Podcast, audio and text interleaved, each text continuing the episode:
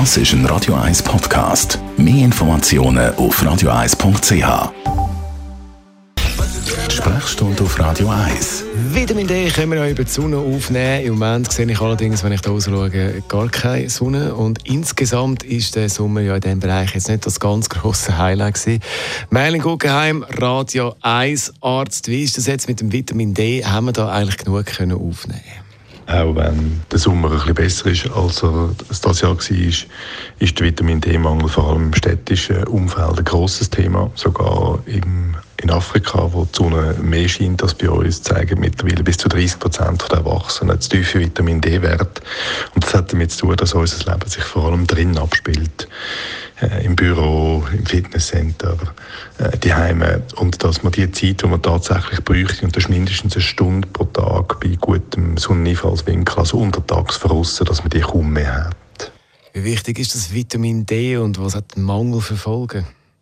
Wie wichtig das Vitamin D ist, haben wir in den letzten Jahren äh, über wissenschaftliche Forschung gelernt praktisch jedes Organ im menschlichen Körper hat einen Rezeptor oder Rezeptoren für das Vitamin D. Das heißt, das Vitamin D wirkt praktisch überall in unserem Körper. Entsprechend breit sind die Symptome vom Mangel.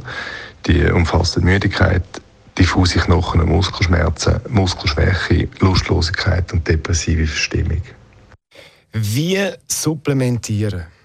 In der Schweiz gelten Empfehlungen zum Supplementieren in Dosen von 400 Einheiten für äh, Säuglinge im ersten Lebensjahr, dann vom zweiten bis zum 59. Äh, Lebensjahr von 600 Einheiten und schlussendlich dann ab 60 bis ab spätestens 65 von 800 Einheiten pro Tag. Äh, die Mengen sollte man wenigstens zwischen November und März einnehmen. Das ist dann, wenn der Sonneneinfallswinkel tief ist und es praktisch unmöglich ist für uns, das Vitamin D in unseren Breitengraden äh, durch die Sonneneinwirkung äh, zu produzieren.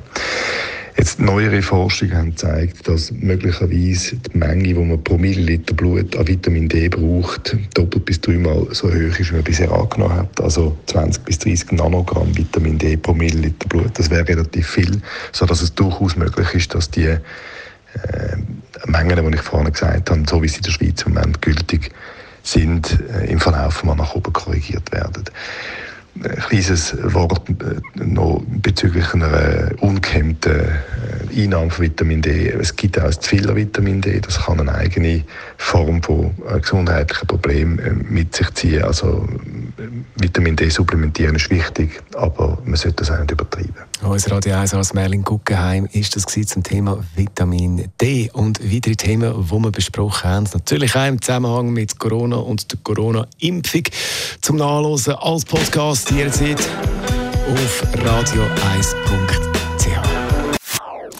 Das ist ein Radio 1 Podcast. Mehr Informationen auf radio1.ch.